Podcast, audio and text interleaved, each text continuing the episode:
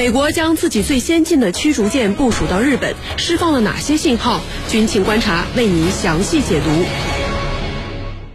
二月四号，美国海军正式宣布，将一艘最新型、最先进的驱逐舰“拉斐尔·佩拉尔塔号”驱逐舰，呃，部署到了总部位于日本的美国第七舰队，停靠在日本横须贺基地。那么，这次的部署对外界释放了哪些信号呢？接下来，郝帅邀请军事评论员和您一起关注。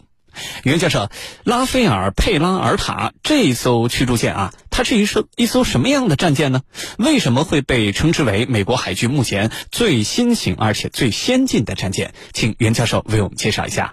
好的，呃，媒体将美国的拉斐尔·佩拉尔塔号驱逐舰呢称为美国最先进的战舰啊，我个人认为这种说法不够严谨，那么呃，完全是一种标题党吸引眼球的说法。如果严格意义上讲，正确的表述方式呢，应该说这艘拉斐尔·佩拉尔塔号驱逐舰是美国最先进的现役阿利伯克级驱逐舰之一。呃，如果单就驱逐舰而言，美国的朱姆沃尔特级显然才能称得上最先进的战舰，还轮不到这艘拉斐尔·佩拉塔尔号。如果单就阿利伯克级驱逐舰而言，拉斐尔·佩拉塔尔号是2017年服役的。那阿利伯克级弗莱特二 A 型驱逐舰，那么是现役的美国阿利伯克级驱逐舰当中最先进的之一。但是目前呢，我们知道美国已经紧锣密鼓的开始研制阿利伯克三型驱逐舰。那么目前已经有多艘阿利伯克三型驱逐舰在建造过程中，估计不久就会下水服役。所以从严格意义上讲，拉斐尔佩拉尔塔号驱逐舰呢，呃，只能是目前。美国最先进的现役阿利伯克级驱逐舰，那么这样的说法可能更为科学准确。那么至于说拉斐尔佩拉尔塔号驱逐舰，那么它的基本情况呢？呃，它是阿利伯克级驱逐舰的第六十五号舰，二零一五年建造，二零一七年服役。目前呢，呃，美国共有六十八艘阿利伯克级驱逐舰，呃，在服役。那么所以说这艘军舰呢，应该是非常新的一艘了。那么其中呢？呃，阿利伯克二 A 型驱逐舰，呃，一共有四十艘啊。那么我们知道，呃，阿利伯克级驱逐舰呢，实际上它可以分为呃以下几种类型，一种呢是阿利伯克一型，呃，现在目前有二十一艘，还有一种是呃二型的基本型有七艘。那么二型 A 型呢有这个四十艘，啊，那么四十艘二型 A 型呢，啊，这其中呢又分为两种，一种是二零一二年之前建造服役的。呃，一共有三十四艘，还有一种呢是二零一五年又重启了呃阿利伯克二 A 型的建造，呃，一共服役了六艘，还还有七艘呢，呃，在建造过程中。那么拉斐尔佩拉尔塔号呢，就是这个呃重启之后建造的六艘之一。那么这一批重启之后的阿利伯克二 A 级驱逐舰呢，呃，由于呢呃采用了更新的传电设备，所以它的信息化、智能化程度较之以前的。啊，阿利伯克级驱逐舰啊更高。呃，最值得一提的是，它配备了最新的宙斯盾基线九作战系统。那么用美军的话说呢，呃，就改善了防御弹道导弹、防空和水面作战能力。因此呢，较之之前的阿利伯克级驱逐舰，那么它的装备更先进，作战性能更强大。主持人。好的，谢谢袁教授。那么，把自己最新型、最先进的这样一艘驱逐舰部署到了日本横须贺基地，那么这样的一番部署对于外界而言释放了哪些信号呢？请程教授为我们分析一下。好的，呃，美国海军这次宣布，把拉塞尔佩拉尔塔驱逐舰要把它停靠到横须贺的这个母港。那这里头啊。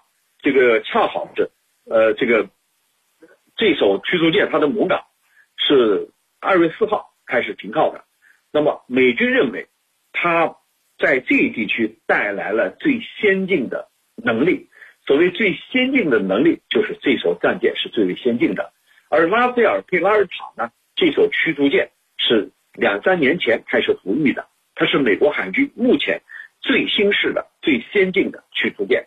它配备了什么呢？刚才袁老师讲了，它配备了这个宙斯的基线九作战系统，同时呢还可以这个配载两架 MH 六零海鹰直升机，整个防御弹道导弹的体系都得到了改善，它的防空还有水面作战能力都得到了大幅度的提升。那么，美国军方他自己是怎么说的呢？他说，把这艘驱逐舰从他圣迪戈部署到日本啊，美国的圣迪戈部署到日本，它是符合美国在印太地区部署最强大部队的国防战略，而且未来我也会这个一直这么做啊。什么叫一直这么做？就是会持续进行下去。那么，他把这艘最强的战力部署到这儿，它的信号和目的，那就是围绕着大国竞争。这个大国竞争到底是针对谁？我想不用说了，你放到横须贺来，放到日本来，就是在你美国看来是你的前沿，你的亚太前沿，你所针对的，按照大国竞争，呃的方面来说，那无非就是中国和俄罗斯。啊，因为你这艘战舰，你这艘驱逐舰是目前美国海军最新的、能力最强的战舰之一，这是美国呃海军自己说的啊。那么再一个呢，就是最近美国和日本，就是拜登和日本首相通电话所不断提到的钓鱼岛问题，声称它符合日美安保条约。那一方面。是把最新、最先进、最新式的驱逐舰放在这儿，来强化美国大国竞争。另外一方面呢，就是把它给日本的盟友一个一颗定心丸啊。我所说的强化对这个钓鱼岛的防卫，我不是说着玩的，不是空口无凭的，而是我有具体的行动。这个具体的行动就是把最先进的驱逐舰部署到前沿。部署到你日本，让你日本呢有一种安全感，那这就是他要达到的目的。那么再一个呢，就是根据拜登政府上台以后所所作所为来分析，拜登会更加注重盟友体系。所谓更加注重盟友体系，这跟特朗普政府是有着明显的区分的。特朗普政府呢，凡事强调美国优先，美国第一，而拜登呢？就是要利用盟友体系，弄利用盟友体系干什么？跟大国去竞争啊，跟中国去对抗啊。因为你当枪的匹马，你美国的实力在衰弱，你靠你自己未必能竞争得过中国，那得靠其他的伙伴们来共同协助，只有这样才能够形成巨大的合力来应对中国。那我觉得他部署在这儿，就是有着这样的考虑的。主持人。好的，谢谢程教授。根据美国海军最新的声明，呃，这艘驱逐舰呢可以部署两架 MH 六零海鹰直升机，而且呢改善了对于呃防御弹道导弹、防空和水面作战的能力。那么，美国海军为什么这么重视在该地区的反导能力的提升呢？请袁教授为我们分析一下。好的，美国对于在东北亚地区构建导弹防御系统呢，的确是非常热衷的。除了在该地区部署大量可以携带标准三舰载防空导弹的宙斯盾导弹驱逐舰和导弹巡洋舰之外呢，那么还在日本和韩国部署了爱国者三末端防空反导系统，在韩国部署有萨德末端高空反导系统，从而构成了一个由爱国者三、萨德和海上宙斯盾形成的多层防空反导系统。那么把东北亚地区打造成了一个这个可防御来袭的弹道导弹的。金钟罩和铁布衫，呃，美国之所以如此重视在东北亚地区的防空反导建设，主要啊原因是因为美国追求自身绝对安全的理念所致。那么，美国实际上在建设导弹防御系统呢，呃，它是一个呃要覆盖全球的防空反导系统。那么，真正的目的就是要确保美国本土的绝对安全。能够有效防御来自任何方向对美国本土的导弹袭击，而东北亚地区呢，则是美国构建全球反导体系的重要方向。那么，一呢是东北亚地区纬度高，是弹道导弹攻击美国的主要方向；二呢是东北亚地区啊，距离中俄两个大国的距离近。那么，在东北亚地区构建这个多层的反导体系，可以起到提前预警、提前拦截的战略效果，从而有效。保证美国的本土安全，更重要的是呢，呃，将美国的反导系统设置在日韩两国的领土和周边海域呢，可以将这两个盟友牢牢地捆绑在美国围堵中俄的战车上，让他们成为美国反华恶俄的马前卒和挡箭牌。当然，美国在东北亚构筑的防空反导系统呢，也并不是牢不可破的。随着导弹技术的发展，目前呢，有些导弹还是无法防御或者说难以拦截的。主要有三种技术，目前呢，呃，即便是呃美国的导弹防御系统，那么防御的难度也是非常大的。第一呢是弹道导弹的变轨技术，那么导弹在飞行过程中会主动变轨，使得拦截方呢失去目标数据。那么第二呢是多弹头分导技术，一枚导弹携带多枚子弹头，只要漏掉一个，拦截就宣告失败。那么第三呢是高超音速导弹技术，你像俄罗斯的匕首、库什，我们中国的东风十七，都是目前世界上无法拦截的高超音速导弹。所以说。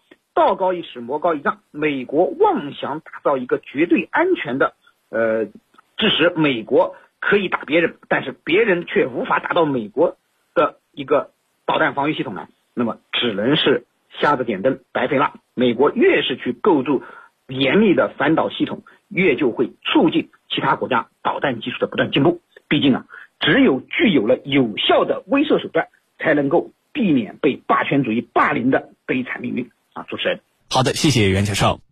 美国军方表示啊，将这艘驱逐舰从圣迭戈啊部署到日本，这样的一个部署啊，是符合美国在印度太平洋地区部署最强大部队的国防战略。